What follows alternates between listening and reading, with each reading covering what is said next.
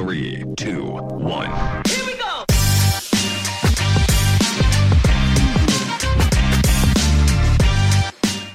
Bueno, gente, arrancamos con el episodio de hoy con Aldo Mangravita.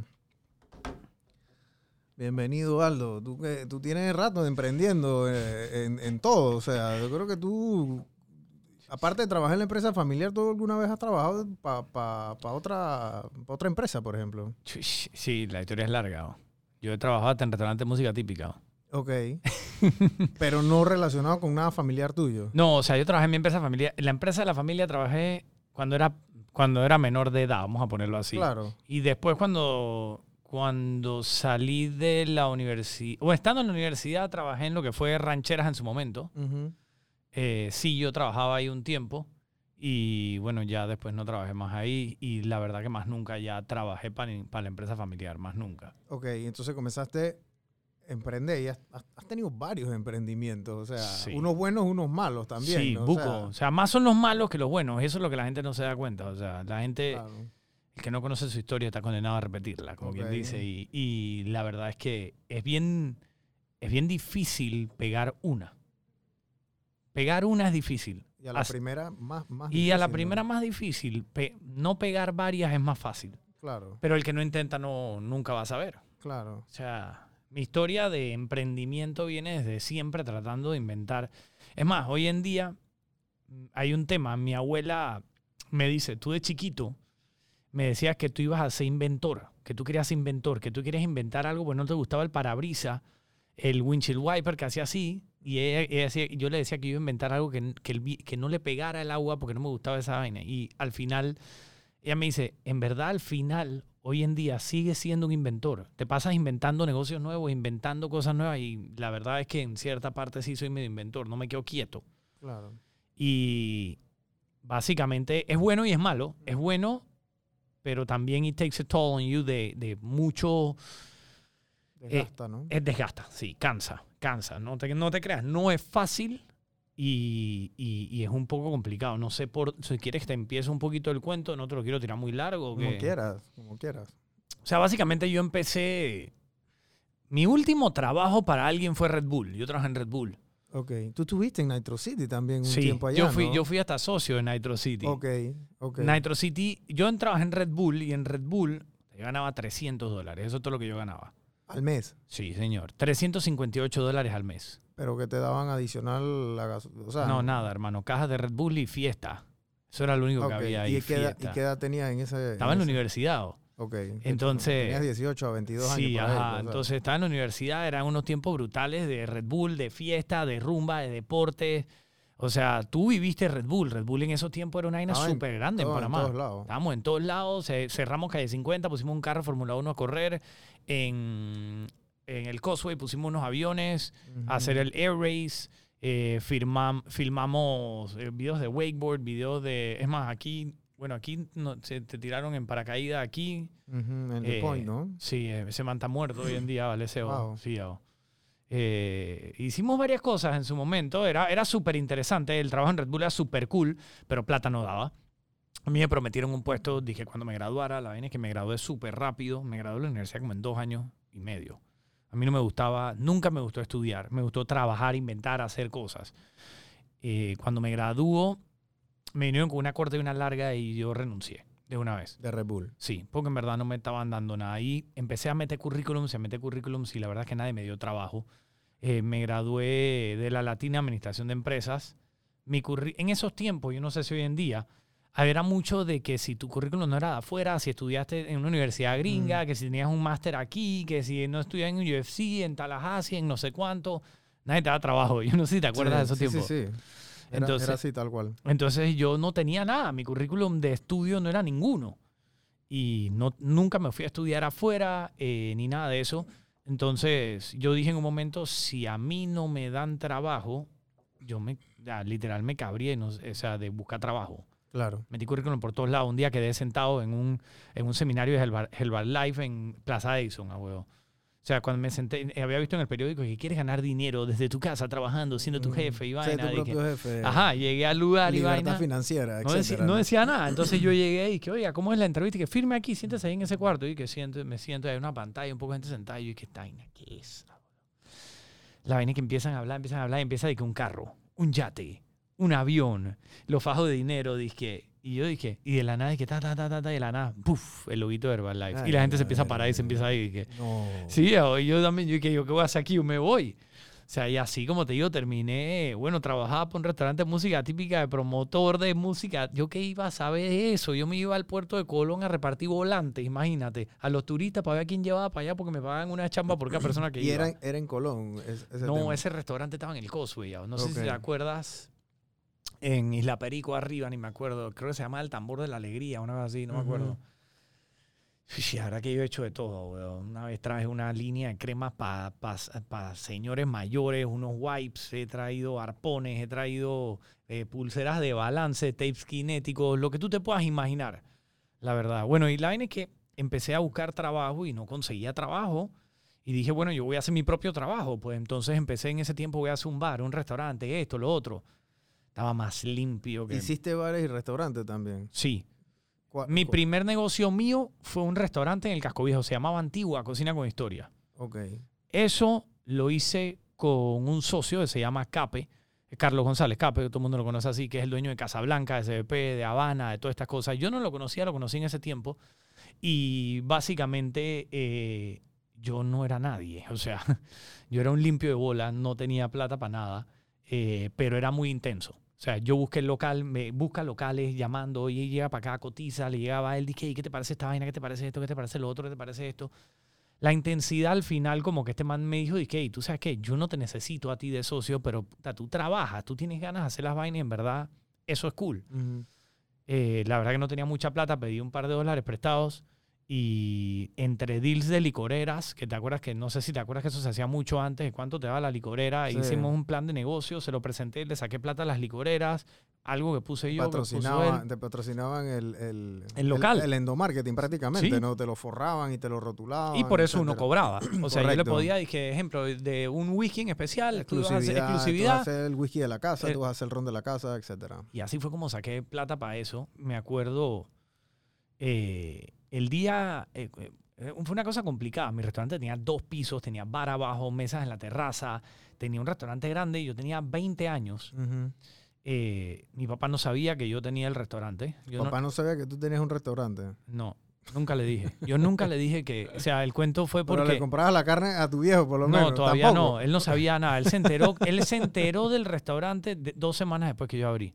Ok. Lo que pasa es que no quería. Y o que sea, fue un amigo de él y te vio allá, dije. No, ya yo le dije, dizque, porque se enteró que, ya le dije que no, es que, eh, lo que pasa es que tuve que viajar a Cartagena.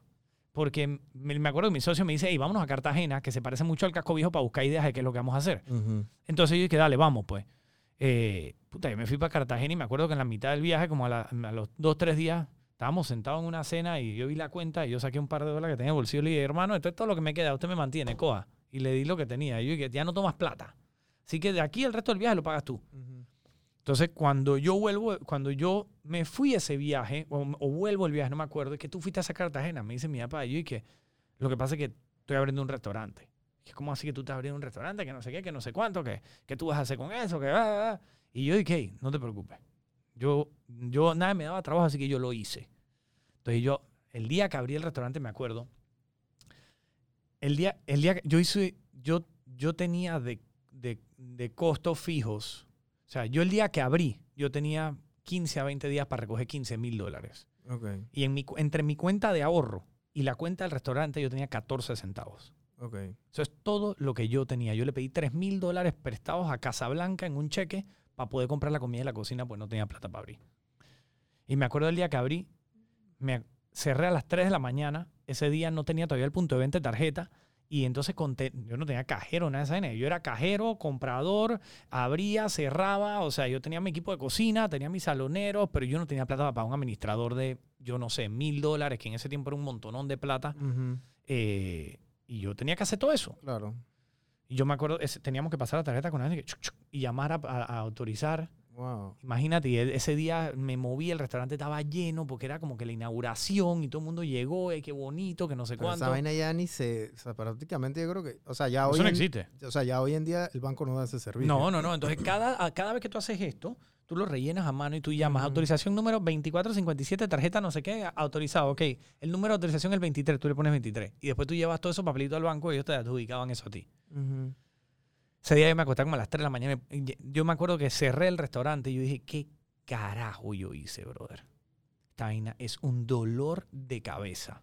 Desgastante. El, el- Desgastante. El, el negocio del restaurante, ¿no? Y el nocturno más que todo. ¿no? Chuzo, hermano. Y después ese día yo no, yo aprendí a dormir cuando podía, no cuando necesitaba. Entonces, negocio jodido. O sea, es bien jodido, es bien sacrificado. O sea, yo tenía Claro. 20 años y ninguno de mis empleados sabía mi edad porque todos eran mayores que yo. Y yo decía, si estos se enteran, la edad que yo tengo, nadie me hace caso.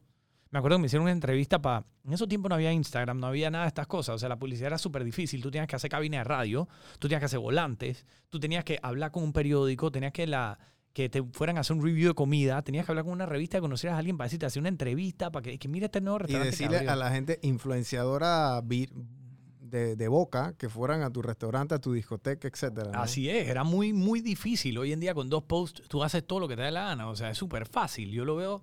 O sea, yo aprendí a la vieja escuela. Yo hice cabina de radio. Cuando estaba en las vaqueras, hacía cabina de radio para el marketing de las vaqueras. O sea, eh, eh, volantes. O sea, esa cosa ya ni existe. Ya nadie te agarra una volante. Sí.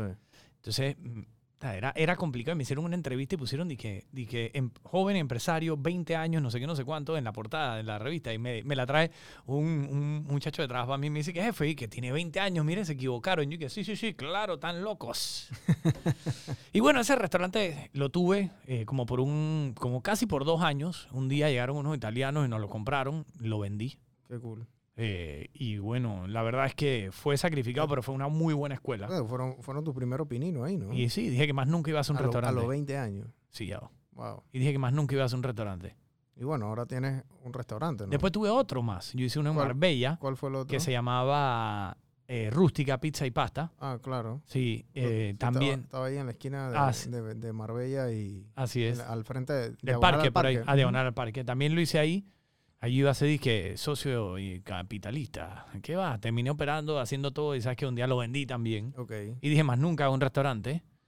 Eh, después con el tiempo yo me metí en construcción. Yo tengo una empresa de construcción hace, hace 10 años.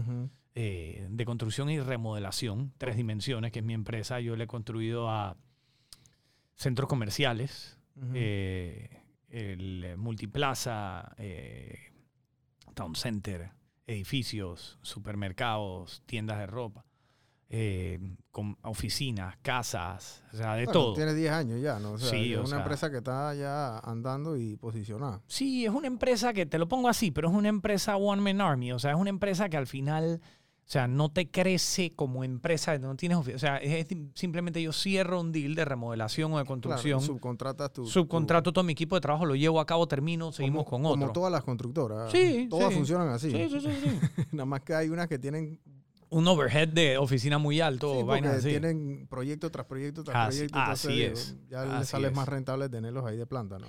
Sí, la verdad es que es... el- la vida del emprendedor es dura en ese sentido, o sea... Ujú, En ese sentido es, es algo que, que cuesta, no te creas. O sea, no- Claro. Échame el cuento de eh, que, que te lo pregunté fuera de cámara y esto siempre es como un mito urbano aquí en Ujú. Panamá. ¿Cómo nacen las rancheras originalmente? Porque o sea, hasta el sol de hoy yo creo que de los pocos business cases aquí en Panamá que existen de innovación, Sí. cuando a mí me cuentan eso y me lo contaron y bueno, ya me lo confirmaste, pero quiero que eches el cuento de vuelta. ¿Cómo Eh, nace? O sea, eh, de verdad que fue una- un golpe de genio, me explico. O sea, Sí. era, era, e- eso es como que la esencia y el espíritu de, de ser emprendedor. ¿Cómo nacieron las rancheras? nace de que de todo lo malo algo bueno se, se sale. Pero bueno, las rancheras nacen en su momento. eh, mi familia tiene, mi papá y sus dos hermanos, eh, eh, empezó por mi abuelo, básicamente, que tienen planta procesadora de carne, mataderos, supermercados. Y bueno, eh, la planta procesadora de hamburguesas le vendía hamburguesas a McDonald's toda su vida. Y en un día para otro, la, eh, McDonald's deja de comprar. Y tienes una planta procesadora que produce miles de tortas de hamburguesa. ¿Y ahora qué hacemos? Entonces ellos dicen, ¿sabes qué? Vamos a vender nosotros mismos las hamburguesas. Y empiezan con un puesto afuera de Plaza Ágora, Me acuerdo. con, con una, básicamente una tolda vendiendo hamburguesas a dólar, donde trabajamos mis primos, yo y todo el mundo haciendo hamburguesas. O sea, eh, el abuso y el trabajo infantil siempre fue parte de nuestra familia. Y lo digo de frente, pongan a, su- a sus pelados a trabajar. Eso es lo mejor que pueden hacer en esta vida. Enseñarle el valor del trabajo a alguien es lo más grande que hay. Que, ay, que no, que los niños tienen que ser niños, que no tienen que trabajar. No, no tampoco los vas a golpear con un látigo. Claro, Pero hay que enseñarle el valor del trabajo a las personas desde niños. claro. Porque de nada sirve que tú agarres a un niño y le tapes los ojos y se los abras a los 25 años y tú dices, ay, a la peste, y ahora esto qué es, este mundo qué es, si yo no he hecho nada en toda mi vida. Mí me lo han hecho todo. Claro. Entonces nosotros crecimos básicamente en un campamento militar. Entonces, bueno, empezaron a vender estas hamburguesas para que la planta procesadora siguiera produciendo. Y ese Porque fue- si la planta paraba de producir, era una reacción en cadena también. o sea, había que votar gente. Sí, la planta procesadora costaba mucho más que cualquier otra cosa. Entonces las hamburguesas Claro. se vendían casi que al costo. Eso fue parte de lo que se hizo, ¿no? Eh, y bueno, es lo que es lo que llevó al A éxito de, dólar, a de- dólar, a- la, la hamburguesa y la soda, me acuerdo. así mismo, a dólar, que en su momento se podía, hoy en día ya no se puede. Sí. Hamburguesas rancheras en su momento llegó a tener 28 sucursales, ya después no fue parte del negocio.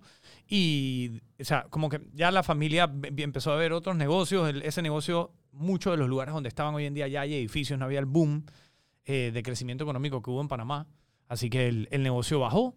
Y bueno, Porque eran puestos que ponían eh, no necesariamente... en- Eran móviles. en- eran móviles. eran, móviles, era- eran food trucks. El, el- el inicio de los food trucks originales fue en esos momentos. sí. Así es. Yo me acuerdo que hay artículos en la en el periódico de gente haciendo fila. Sí, sí. O sea, las filas eran 25, 30 personas. Sí. Pero la vaina se movía rápido, porque eso era una línea de ensamblaje que tenían ahí.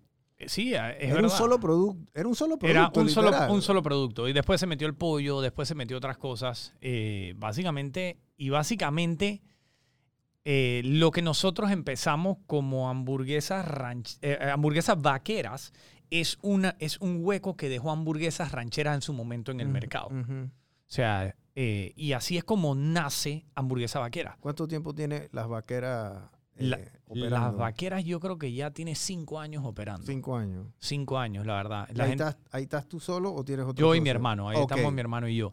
Nosotros hace un tiempo, eh, yo me siento y digo, tú sabes qué, aquí hace falta, todo es muy caro, todo es muy caro, comer en Panamá es muy caro y eso lo vemos todos los días. Eh, nosotros como planta procesadora vendemos las, las carnes y sabemos lo que, lo que cuesta y al final vemos estas hamburguesas carísimas y todo esto. Yo le digo a mi hermano, tú sabes que aquí hay un hueco en el mercado que quedó hace mucho tiempo. Yo sé que no se pueden vender a dólar, pero podemos hacer algo accesible Claro. Y realista Y re- a, y realista. para el bolsillo Y de- no te creas que esto empezó como un boom. Lo que la gente ve ahorita, o sea, es, el, es, es mucho trabajo. La gente quiere, y, y esto lo digo con toda la humildad del mundo, la gente quiere tener lo que uno tiene sin haber vivido lo que uno ha vivido. O sea, hamburguesas vaqueras hoy en día eh, son cinco años de pelame el pecho por este negocio.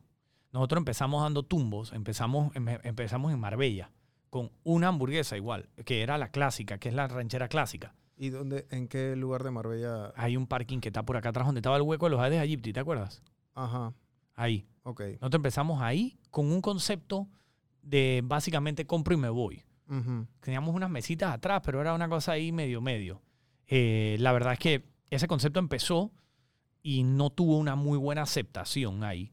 Eh, no nos rendimos, eh, lo movimos a un lugar de mayor tránsito, creo que lo movimos de ahí, lo movimos a Plaza Futuro por Río Abajo, que eso es, que eso es donde está la zona paga de Balboa. Lo movimos allá, mismo concepto, en un parking de una plaza, no teníamos muchas mesas, Ahí La- en, la, en la esquina está el Kentucky, por allá. por ahí mismo, sí.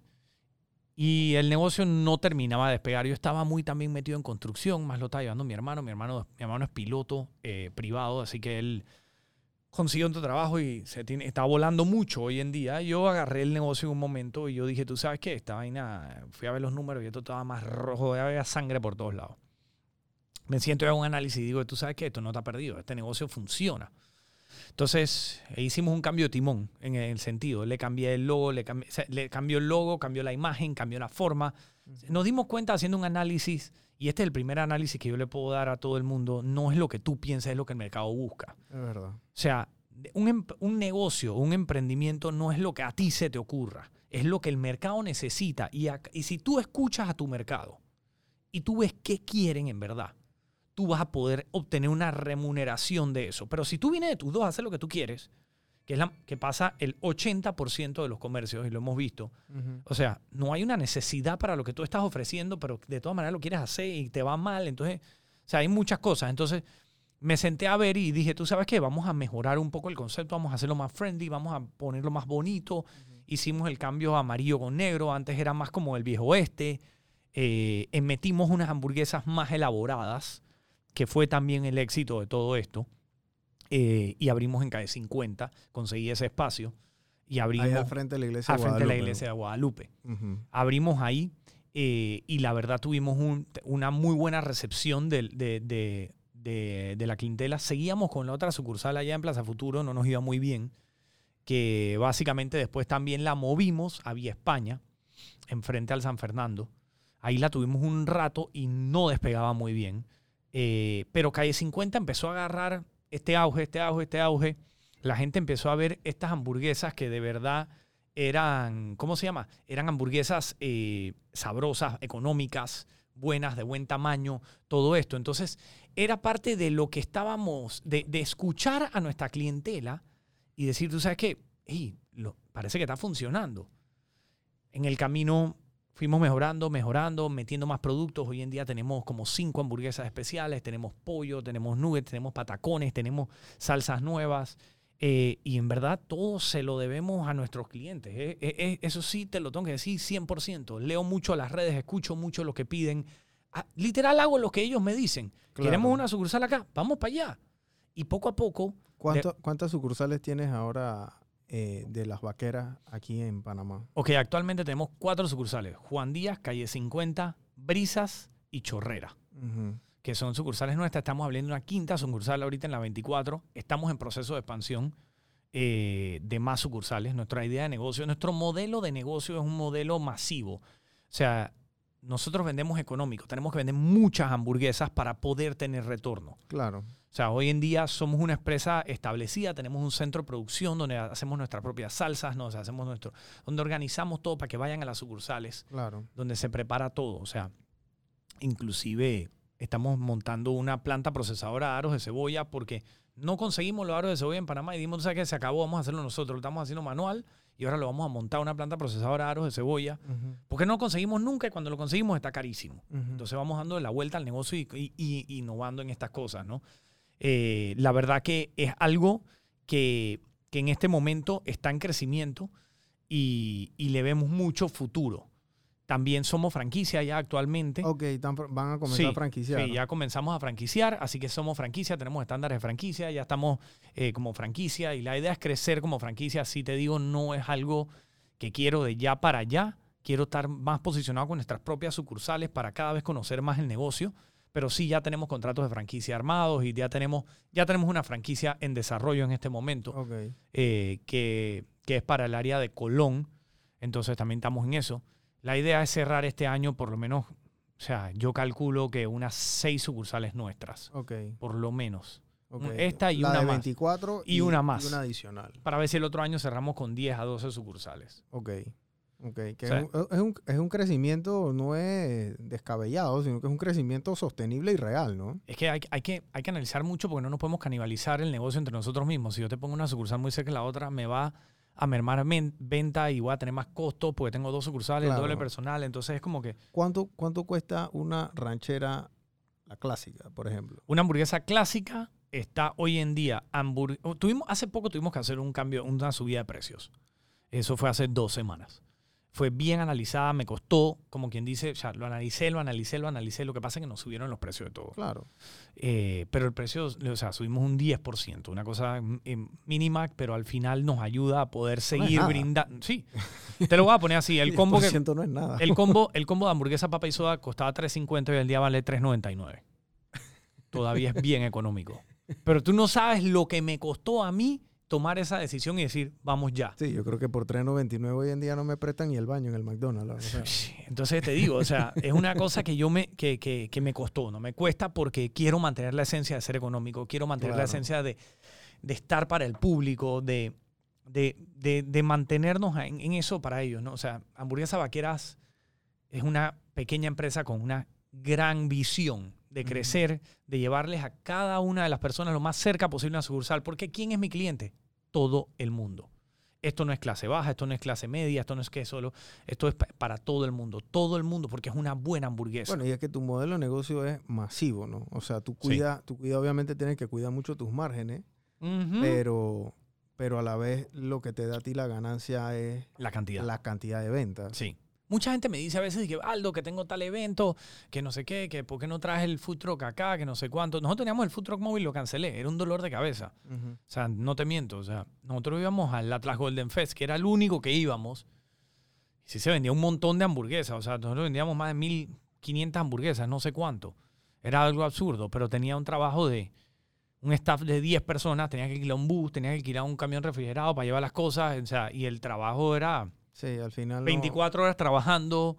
Al final, o sea, cada vez que movíamos algo para que me dé. O sea, si yo te lo llevo a un evento, yo necesito que tú me compres por lo menos 500 hamburguesas para yo ver algo. Claro. O sea, es un negocio. Mira, yo, este negocio se formó como una protesta social.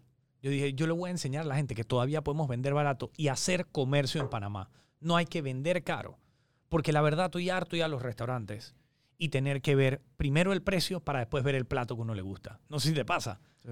En Panamá uno primero ve los precios y dice, ok, voy a ver los precios y después ver lo que me gusta. Porque si tú te vas buscando lo que te gusta y pides sin ver los precios, Sí, te llega, te llega la cuenta sorpresa. ajá, entonces, o sea, ¿hasta cuándo? Y eso lo que causa también es que uno piense bien qué es lo que uno va a pedir. Así es. Porque a veces tú gastas un plato de 20, 25 dólares, dije, para probar, y te viene un yucón, Así es. y entonces quedas como que sientes que no comiste nada y terminas gastando más plata en, no sé, y- yéndote a cualquier otro lado, ¿no? O, o vas a la casa y terminas de repellar allá, pues, porque no te sientes satisfecho. Sí, la verdad es que, la verdad es que sí, y, y- y eso lo hice por eso. O sea, Hamburguesa Vaquera se hizo por eso.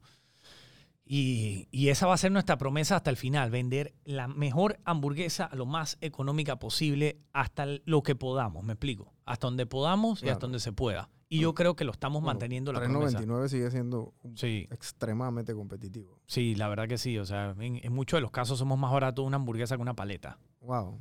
Bueno, sí. Sí. Sí, hay O sea, tú te puedes comprar, 3.50. tú te vas y que te compras una empanada en muchos lugares que vale más caro que mi, que mi hamburguesa. O sea, y eso es lo que la gente no ve. Yo le digo a la gente, por, o sea, yo agarro muchas rabias. Y yo soy muy pasional con las cosas y agarro muchas rabias. Porque yo digo el valor, yo sé lo que cuesta algo en un restaurante, el costo de. Tú vas a un restaurante y te comes una pasta boloñesa.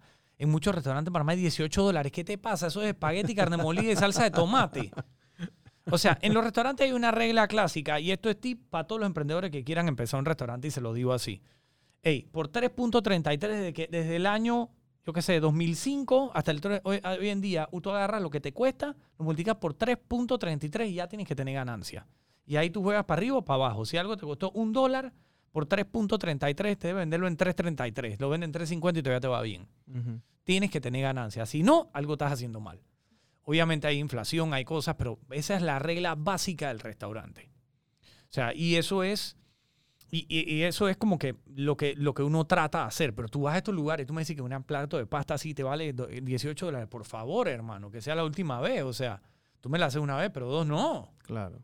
Entonces, otra cosa también es muy importante la diferenciación.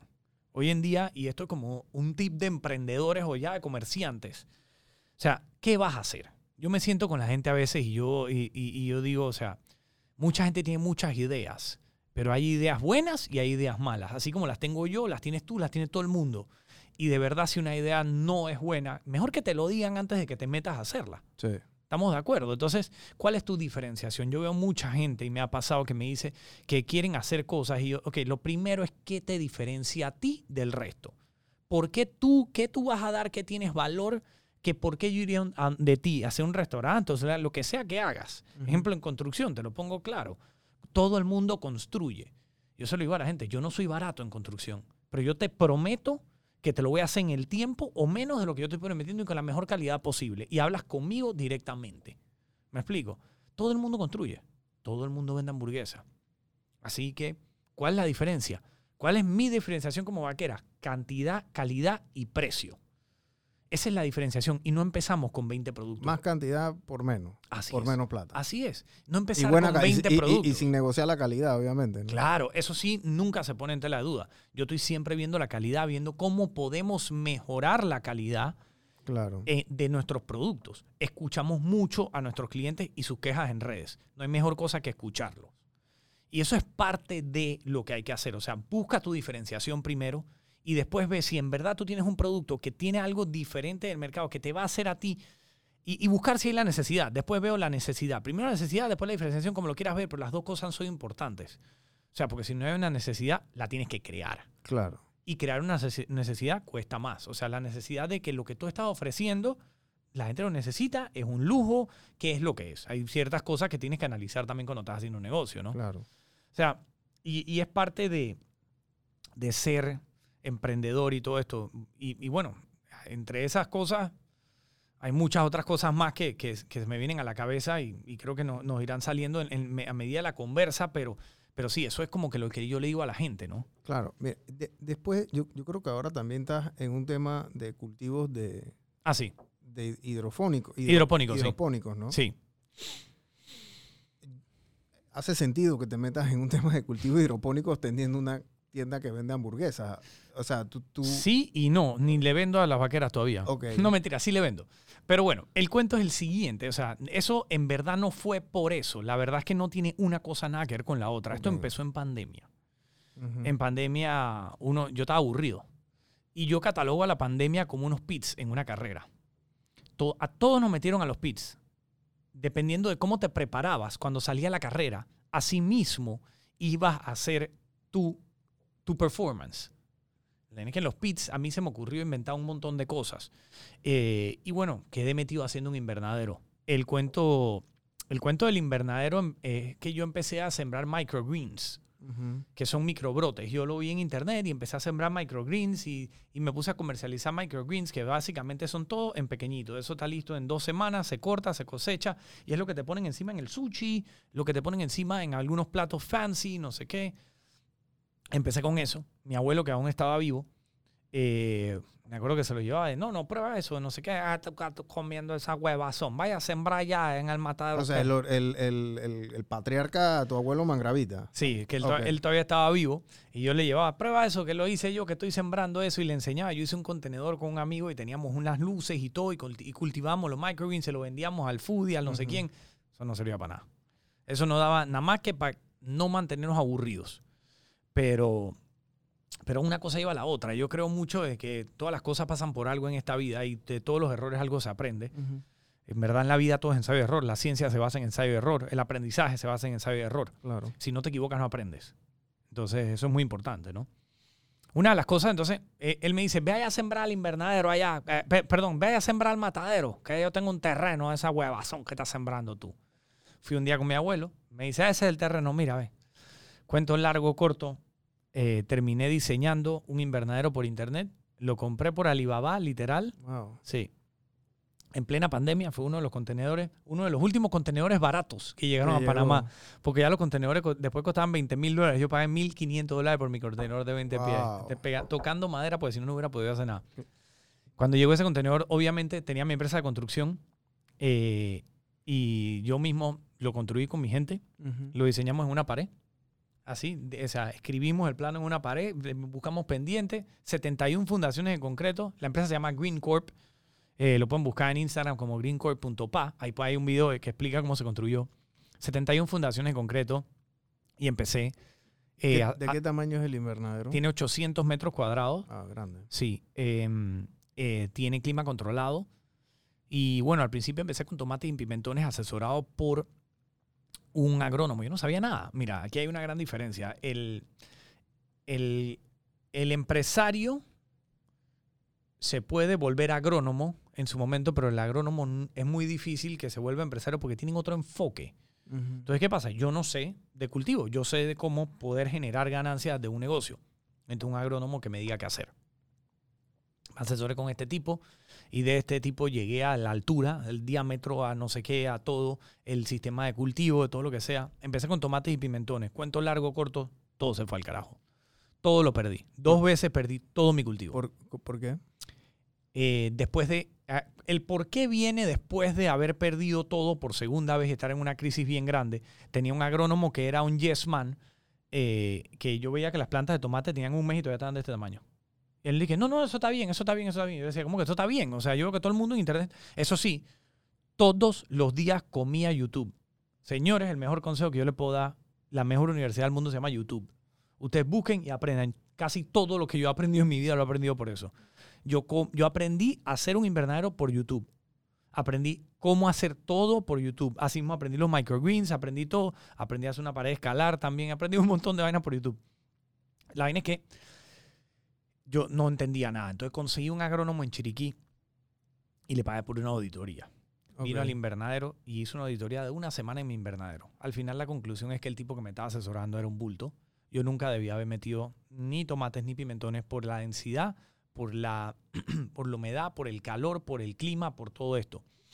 Perdí todo, literal. O sea, el invernadero estaba bien hecho. Lo que estaba mal era la cosecha que le estabas metiendo al invernadero. Y está mal, estaba mal. ¿Qué pasa? Cuando es hidroponía, la hidroponía se basa en esto. Eh, el al ser hidropónico está en un, en un suelo inerte, sobre agua o sobre estopa de coco o sobre piedra. Tú lo alimentas con, con el alimento, eso se llama hidroponía de precisión. Tú le das la alimentación exacta al momento exacto a la planta para que crezca. Entonces, ¿qué pasa? Si tú la alimentas mal, va a estar desnutrida. Si la alimentas de más, va a estar sobrenutrida y viene, entonces se queman las hojas y pasan un montón de cosas más. Además que tienes que tener unos controles, tienes que tener un montón de cosas. El tomate es un dolor de cabeza, el pimentón también. Lo pagaban muy mal, no me generaba la cantidad, el trabajo era absurdo. O sea, de verdad es una locura. Bueno, terminé votando al man. Me mintió, perdí un montón de plata. De verdad que casi lo mato. O sea, literal. Y bueno, al final, dando vueltas y hasta en redes, quedé que yo tengo estopas de coco, que son unos bolis de coco que están llenos, o sea, como unas bolsas que están llenos de coco y tienen unos huequitos, y ahí es donde se sembraba el tomate. Y yo, ¿qué hago con esto? ¿Qué hago con esto? Y un man en, en Instagram me escribió que yo una vez sembré lechugas, ahí me fue bien. Es más, hasta mi agrónomo le pregunté al man que yo nunca he hecho eso y empecé a sembrar lechuga. La lechuga tiene una particularidad, era más fácil. No tenía que estar eh, podando, no tenía que estar... eh, ¿Cómo se llama? Eh, tenía que, no tenía que estar eh, fertilizando, tenía que hacer un montón de cosas que había que hacer con el tomate, el pimentón, sacarle los chicos para no sé qué, para no sé cuánto, doblarlas, crecerlas, tutorearlas. Y bueno, empecé con la lechuga. Y empecé con la lechuga, empecé con la lechuga. Y hoy en día el invernadero eh, está procesando semanalmente alrededor de 200 libras de lechuga. Eh, Bastante. Sí, es algo, es algo. Quiero llegar a 500, estoy creciendo constantemente. Lo que pasa es que es caro porque como cultivo en, en- en un sistema específico, tengo que cada línea de cultivo pensarla. Eso va en, eso va en línea en, en carriolas que son que funcionan para drenar. Como las parcelas. ¿no? Sí, más o menos así. Es bien, es bien eh, invitado cuando quieras puedes ir, grabamos allá para que ¿Dónde- veas. dónde- Juan dónde- Díaz, aquí me invito. Ok, ok. Cuando quieras estás invitado pues, te lo- y te lo enseño allá y te muestro. Es bien interesante, bien, bien, es un trabajo bien fuerte. O sea, Sí, es que la- el agro es el agro. Sí, sí, el agro es el agro. Y la gente, la gente lo tiene subvalorado. De verdad que valórenlo porque el agro es un trabajo muy, muy jodido. Y en Panamá nadie te ayuda. Eso es lo número uno. Yo me acuerdo cuando salió Nito en medio de la pandemia diciendo que aquí le iban a dar préstamos a todo el mundo para el agro, para que no sé qué. Ahí fui yo con mi librito pan. Me fui al Banco de Desarrollo Agropecuario, mis reuniones, mis vainas, sí, que esto, que lo otro. No te dieron. Ocho veces a Chepo. Empecé pidiendo 120 mil dólares, que era lo que él decía, a tres años sin intereses. Después de un año, o estoy exagerando con un año, seis o ocho meses de, de- de trámites, me llamaron a decir que me podían dar 20 mil dólares al no sé qué por ciento por un año poniendo de garantía mi carro y mi casa. Wow. Con eso no compraba ni nada para el invernadero. Me explico.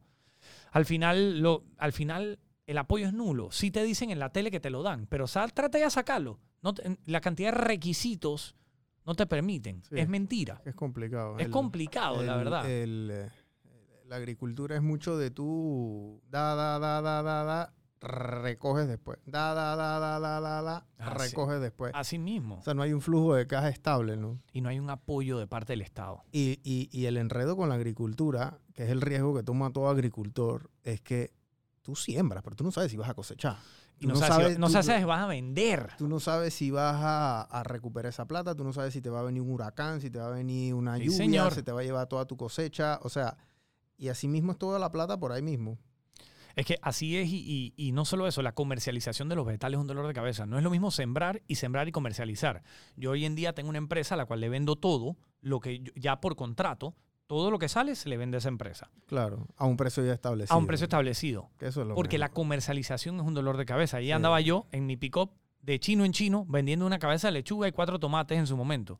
O sea, yo sembré de todo, hermano. De todo lo que tú puedes imaginar para ver qué, Claro. qué es lo que, qué es lo que saca más plata. Mostaza, lechuga, perejil, no sé qué. Lo que tú quieras. Esa empresa la arrancaste entonces en pandemia. Sí, Green Corp. Y ok, y sigue, bueno, sigue andando. Sí, sigue andando. Y la verdad es que ahorita mismo estamos, o sea, yo digo que ahorita mismo estamos por delante de la carreta, ya estamos tranquilos, estamos...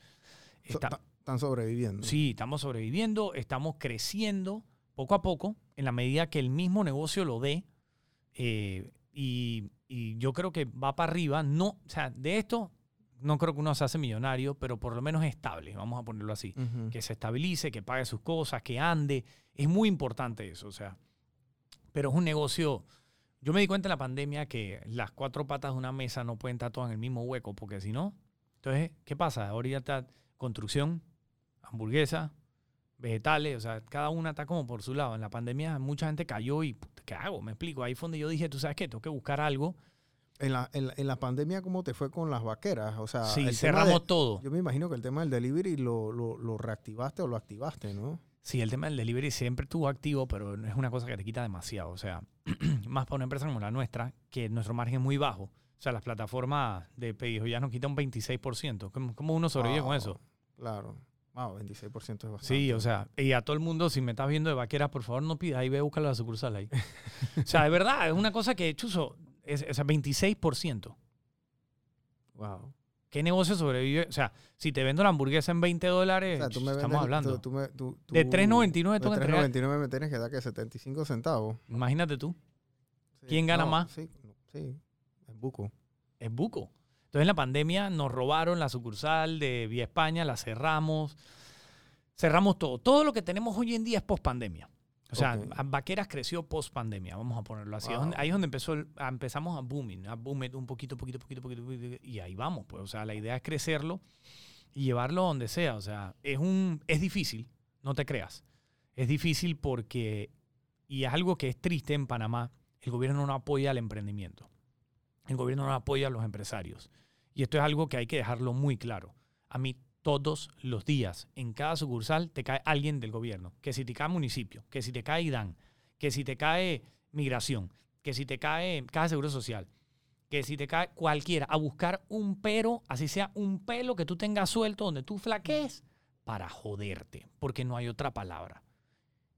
Yo digo, ¿cuál es la necesidad, señores? Pero llegan sin, sin, o sea, llegan porque llegan y Porque ya. sí, porque ya. llegan, porque, porque sí. Entonces yo lo que digo es, si uno está tratando de echar para adelante y los empresarios somos los caballos que jalamos la carreta, ¿no es mejor hacer un cambio de timón y ayudarlos? Ayudarlos a echar para adelante. Si no tienen los permisos, ayúdalos. Facilítale la permisología. Menos burocracia. Hace más negocios y menos informalidad. Vi un informe en estos días. Creo que la informalidad en el país es altísima en estos momentos. Toda la- sí. Y Después- ahora, ahora después de está más pandemia es peor. Ahora está más Porque, alta. señores, yo se lo digo de este lado. Traten de hacer una empresa. Traten de sacar sus permisos. Traten de sacar un permiso de construcción. Son insacables. O sea, ¿cuál es la necesidad de a nosotros como empresarios meternos el pie? Mejor que nos den la mano. Tenemos que hacer un país que, bien, que tenga una bienvenida al comercio. Seguridad jurídica, número uno, principal. Dos, atraer al comercio. Yo estoy esperando hasta el sol de hoy dos años una inspección de planta. para- porque yo en pandemia inventé un jugo que se llamaba el Immune Boost, que era una mezcla de cúrcuma, cebolla, ajo, jengibre, que era para el, para el COVID, que en verdad cuando empezó el COVID nadie sabía, esto era una mezcla de los tiempos de antaño, de las abuelas. Yo la empecé a tomar cuando me dio COVID la primera vez y ya de verdad me, me revivía. Esto lo hizo el doctor Chial, lo habló en sus redes y yo básicamente me copié, lo metí en una botella y lo empecé a vender se vendía muchísimo. Y empecé, necesitaba una planta, pedí todas las máquinas, hice una planta para esto. Todavía estoy esperando la inspección. Ya la empresa quebró, ya no hago más el jugo. o sea, me estaban pidiendo un estudio de impacto ambiental Claro. para meter las cosas en una licuadora y después meterlas en una... Señores, es muy fácil. Y esto, de verdad, yo no sé cómo no le puede llegar al Estado. O sea, tú vas al súper y te lo voy a poner a ti como referencia. tú entras al a la parte de congelados y tú ves de que jugo de piña congelado, que es fruta picada en una bolsita, ¿verdad? De Dole o de cualquier otra marca gringa. Dice que mix de frutas congeladas para hacer batidos. ¿Y que te dice? Échanos en la licuadora, échale agua, jugo y listo, ¿no? ¿Por qué tenemos que importar eso? ¿Tú sabes lo que me toma a mí poner una empresa de eso? 15 minutos. Claro. Es picar la fruta, congelarla, meterla en una bolsa y venderla. Pero la burocracia no nos deja crear la empresa para eso. Claro. Entonces toda nuestra plata se va para afuera. Toda nuestra plata se va para afuera. Aquí tenemos que entender que tenemos que empezar a recolectar divisas. Nada entra. Tú llegas de viaje y el avión lleno, pero ni un turista entra a Panamá. Todo el aeropuerto lleno arriba y nos marean con el cuento de que aquí entran no sé cuántos turistas al aeropuerto y cuántos entran de- de- a recoger maleta y entran a Panamá. No muchos. No muchos. Casi ninguno. Y adivina qué crea eso. Todas esas personas vienen con dos mil o tres mil dólares que nos dejan en el país. Que somos dos mil, tres mil dólares más ricos. Claro. Ahorita mismo estamos en una economía de sangrado. ¿Qué significa? Yo tengo que ver cómo yo hago para quitar la bra en un par de dólares para yo tener más dólares que tú. Porque no está entrando divisa afuera. Los restaurantes no están llenos de turistas, están llenos de nacionales. Tenemos que absorber divisas nuevas. ¿Qué pasa? ¿Qué estamos haciendo con eso? Yo te digo de las industrias. Tenemos que apoyar la industria nacional. ¿Por qué? Porque estamos mandando la plata para afuera. Esa piña congelada, ¿por qué no la hacemos aquí? Esos patacones congelados, ¿por qué tampoco no lo hacemos aquí? Hay un millón de cosas, pero la permisología es tan absurda, tan, tan, tan absurda, que no salen los permisos Claro. no te los dan. Entonces, señores, aquí tenemos que apoyar a todo el mundo por igual. No de quién yo soy, a quién conozco, ni qué yo tengo para que me den un permiso. Porque así me fui yo con la libreta al BDA a pedir, a pedir un préstamo a ver si me lo dan. No me lo dieron. Entonces, ah, pero si conoces a alguien, sí te lo dan, ¿no? Claro, el tema del tráfico de influencia y- y- el conflicto de interés, me imagino que afecta mucho esa- esa- esa- esa- esas decisiones. ¿no? En la medida que vivamos en un país donde tú no tengas que llamar a nadie para que te den algo, Claro, en esa medida tendremos un gran país. claro. Sí, bueno, el, el tema, el tema de las permisologías y, y el negocio siempre ha sido como que el, el talón de Aquiles en, en muchos emprendedores porque hay mucha burocracia y la burocracia existe en todos lados. O sea, imagínate tú abrir una planta en los Estados Unidos, por ejemplo. La permisología ya posiblemente para un emprendedor chiquitito es, es casi imposible, ¿no? No, pero, pero te aseguro que hay un acompañamiento. Bueno, seguramente sí lo hay. Eh, el tema es que allá los costos obviamente se triplican, cuatriplican por un pocotón, ¿no? Entonces comienzan mucho del, eh, de, de la informalidad también, ¿no? Que la informalidad aquí, la economía informal aquí en Panamá pu- puede oscilar arriba del 30-40%. Y, a Y- lo me- y a lo mejor estoy escuchando y- o, o- o- o por ahí iba la cifra, lo último que Sí, escuché. o sea, no- no- un 30-40%, imagínate, son 30-40% de gente que no está dentro de una formalidad, o sea, que no están dentro a lo mejor de un esquema de pago de impuestos, no están dentro de un esquema de pago de seguro social. Sí. Porque yo siento que el emprendedor no es que no quiera pagar, que quiere pagar, pero quiere hacer que, Que, sea que- más, que sea pagar sea rápido, fácil. que sea fácil. ¿estás claro? que o sea, pagar sea fácil. A mí para un contenedor de hamburguesas vaquera, nosotros trabajamos en un contenedor de 40 pies, un techo de zinc y se acabó. Ahí tengo un año esperando un permiso de construcción de Juan Díaz. Me salió hace dos días. Wow. Me pidieron estudio de impacto ambiental, eh, eh, cargas, eh, sistema contra incendio, tanque no sé cuánto. miles, lo mismo que le piden a este edificio me lo piden a mí. Pero señores, hagamos la cosa más fácil. Si lo que queremos es tener recaudación fiscal, hagámoslo, pero con menos burocracia, menos pasos, menos cosas. Y va a haber más recaudación Aunque sea fiscal. más expedito también. Es que lo que tiene que ser es más expedito, tiene que ser más amigable. Claro, porque esperar un año, dos años eh, eh, se, se- se- se vuelve insostenible. ¿no? Es que no, no da, o sea, ey, viejo, tenemos que, tenemos, Por eso es que la gente termina es comprando restaurantes. Ya, tú que sabes, ya ¿no? tienen todos los permisos. Que ya están en quiebra, porque entonces compras el restaurante con un permiso de licor, compras Sí. un restaurante con un permiso, un aviso de operación, etcétera. Entonces ya compras algo, te ahorras toda esa permisología, imagínate. O sea, que el mercado ese, pues ya, ya, ya veo por qué existe, ¿no? Sí, o sea, es muy duro, de verdad. O sea, no, no te creas, es, es, es desgastante. Ser emprendedor en Panamá es desgastante. Y una de las cosas que tú vas analizando el otro día es que cuál es el currículum de un emprendedor. ¿Te acuerdas cuando tú vas a pedir trabajo, tú pones tu currículum? O, bueno, vamos a ponerlo así. O sea, di que se busca a. O sea, un emprendedor tiene que saber Claro. que dentro de su currículum es de que estás dispuesto a trabajar tres años sin salario, o cuatro o cinco. Estás dispuesto a hacer todo lo que te digan, lavar platos, recoger, soldar, hacer. Claro. O sea, si te pones a ver un emprendedor, su currículum es de que no te voy a pagar. O sea, eh, yo te eh, vamos a con- contratar a un emprendedor. Si yo fuera la empresa que estoy creando y me tengo que contratar a mí y que yo no te voy a pagar por cinco años, tú vas a tener que hacer todo lo que tengas que hacer. Eres director de marketing, de, de- de cocina, de, de- construcción. Bueno, y te fuiste alto. Normalmente eres mensajero. Eres mensa- está clarito. El que limpia el baño, el Así que trapea, el que limpia Ok. la- Te voy a denigrar, te voy a denigrar porque te voy a tratar mal y te voy a poner problemas y vas a tener que ver qué haces. Claro. O sea, es bien jodido, señores. O sea, aquí yo veo mucha gente de que pequeña, mediana empresa, grande empresa, aquí todos somos empresarios. Y eso lo, eso lo, lo tuve claro hace un momento. Si tú trabajas para otra persona, tú no eres más que un empresario que vendes tu tiempo a 15 días de crédito. Y te dejo con ese análisis. Todos somos empresarios. Yo vendo hamburguesas. Si tú trabajas para otro, tú eres un empresario vendiendo tu tiempo a 15 días de crédito. Claro. A mí me encantaría poder vender mi tiempo y que me paguen por ello, pero yo ve- vendo cosas y nos pagan por eso. Entonces, ey, aquí debemos dejar esa guerra social de que el empresario es como se llama, que eh, eh, eh, usurpa eh, a todo el mundo. otro que sea. Ey, aquí nos necesitamos todos, empresarios, trabajadores, todos juntos podemos echar a andar esta economía. Y el gobierno no es el responsable de emplear al, al país. Para eso estamos los empresarios. El gobierno Sí. es responsable de poner las, las los puntos claros para que podamos jugar un juego ordenado Claro. de comercio y esto pueda surgir. En la medida que un gobernante se suba con eso, aquí cambia este país. Claro. Aquí Sí. ellos no nos tienen que mantener, no nos tienen que subsidiar, no nos tienen que hacer nada de eso. Sí. Déjennos trabajar. Claro. Pongan las reglas claras y déjenos trabajar. Y aquí no hay ningún problema. Sí. Bueno, es un poquito difícil hacer esos cambios tan bruscos porque tú sabes que, o sea, eh, entra todo el mundo en un caos. Imagínate que de, de- de la nada el, el gobierno deje de ser el empleador número uno o número dos y entonces se vuelve el número es cinco. que es número y uno. entonces, o sea, se vuelve una locura.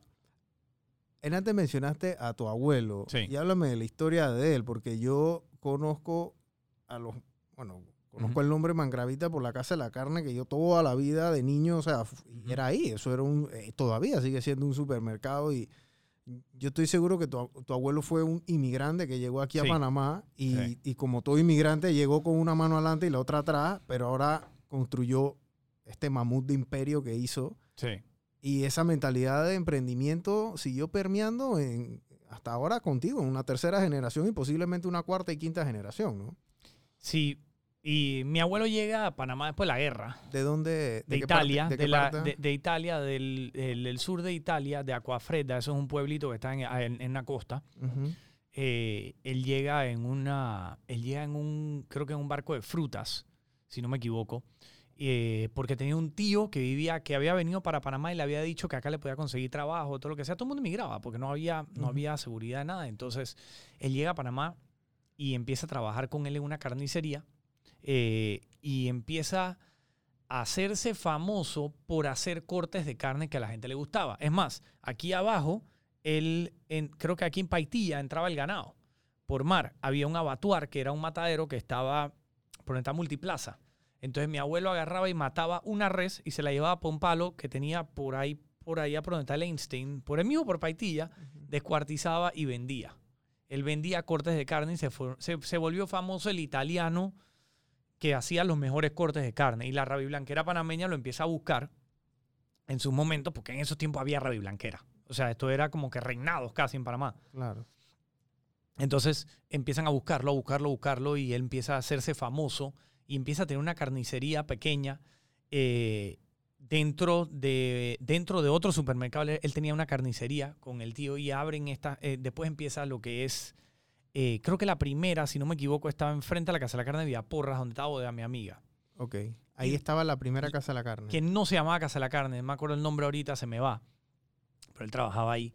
Y así empieza a crecer su negocio hasta que abre la Casa de la Carne, con la Casa de la Carne del Cangrejo, que es la primera. Y bueno, así se fue. Abrió los supermercados, después, después abrió el matadero, después la planta procesadora. Y mi abuelo trabajó hasta sus últimos días.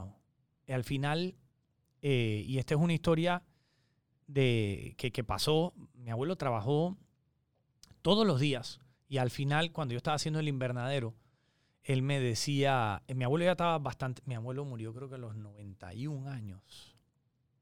Pero, o sea, mi, ab- mi abuelo iba todos los días al matadero, Mi abuelo todos los días iba a los súper hasta el final. O sea, y él, él me decía, papito, poder hablar así como italiano, papito, termina el invernadero que lo quiero ver. Y ya estoy cansado, ya yo me voy. Eh, mi abuelo murió 15 días después que yo terminé el invernadero. Wow. Hey, Y entonces eso fue como algo que yo quería hacer. O sea, yo quería terminarlo rápido porque yo sí lo veía. Y antes, al final, una de las cosas que él más hablaba era sobre el invernadero. Y se lo decía a mi, a mi papá y a mis tíos, de que ese Aldito sabe, ¿ves? Mira lo que hizo allá. Y decía, y mi abuelo, yo hasta el sol de hoy pienso que eso era como que su último deseo de él, porque él siempre quiso eso. Él siempre, mi abuelo le, le gustaba cosechar, le gustaba crear, le gustaba hacer esto. Y yo- después de todo esto, yo me he dado cuenta que yo soy más parecido a mi abuelo de lo que yo pensé. Mi abuelo hacía lo mismo que yo. Mi abuelo era todos los supermercados y lo, y lo hizo él, lo construyó él, los dibujó en un papel. Wow. Y después llamaba al arquitecto para que le metiera los papeles allá. Pero no, esto va así, ve, pan, y se lo hacía. Claro. Mi abuelo estudió creo que hasta secundaria, no, no se graduó ni de la, uni- de la escuela, creo. Creo que fue tercer año, una cosa así. No había ni tiempo. Es un autodidacta, toda- fue un autodidacta Pero de bueno, toda la vino vida. en una época de guerra, que era otra cosa, ¿no? O sea, la gente huía de la muerte, literal. Sí, literal. Y la verdad que con eso me quito el sombrero y si en algún momento de mi vida llego a ser un cuarto de lo que él fue, ya me siento agradecido. Claro. Tú tienes tu papá, están tus dos tíos y tuvieron. ¿Y cuántos, cuántos nietos tuvo él? Eh, mi tío Ricky son cuatrillizos, mis primos, que son cuatro, y mi tío Roberto tiene dos hijos, y mi papá, mi hermano y yo. Ok, O sea que somos, en verdad somos ocho nietos al ok. final. Bastante, Sí, sí. bastante. Algunos trabajan en la empresa familiar, otros no. Eh, Claro. Pero mi hermano ni yo no. No, yo, yo desde que empecé siempre hice lo mío, pues. Claro. A mí mi, mi papá una vez de chiquito me dijo, ¿estás viendo todo esto? Nada, esto es tuyo, así que trabaja. y bueno, me lo tomé en serio. Ok, este, puta, qué cool esa historia. Esa, esas historias eh, siempre trascienden porque tú sabes que tu familia tiene más de 100 años aquí en Panamá, Sí. fácil, me explico. O sea, si tu abuelo murió a los 92 y llegó aquí a los 20, Sí, sí. o sea, el, el- el tiempo lo hizo. Son años, ¿no? años de tradición mangravita. Claro, y son pocos y, y ustedes siguen siendo dueños de, la, de Sí. las empresas Mangravita, porque Sí. muchas otras empresas, los, los Rey los vendieron, o sea, el Machetazo lo vendieron también, en fin, o sea, eh, han, han pasado la generación, ¿no? Sí. Han- o sea, no- los, han, los, han, los, han, los han vendido y ustedes han continuado con ese, con ese legado, digámoslo de esa forma, ¿no? Sí. Mira, yo creo que hoy en día una de las cosas que, que veo que, que- que haces aquí en, con, con este canal y es muy bueno, es hay que motivar a la gente, hermano. Claro, O sea, atrévanse, atrévanse a equivocarse y eso te- Claro. te, felicito porque esto hay que hacerlo, hay que hablar. Y a la orden para lo que sea eh, de poder, a mí me gusta que la gente se atreva, que no tenga Claro, miedo. El equivocarse es bueno, el error es bueno. Lo malo es no atreverse, lo malo es no equivocarse claro.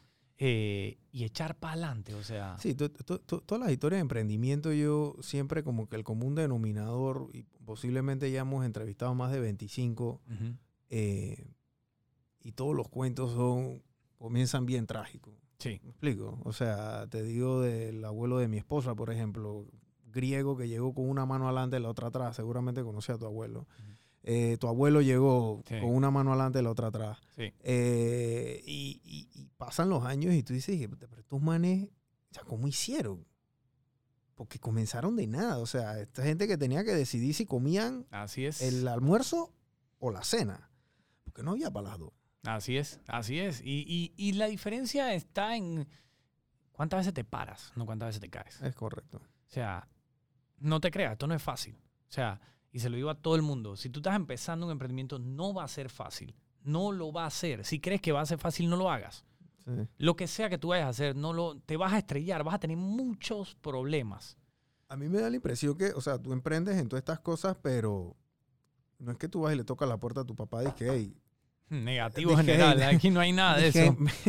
me, la cagué, dame otro cheque.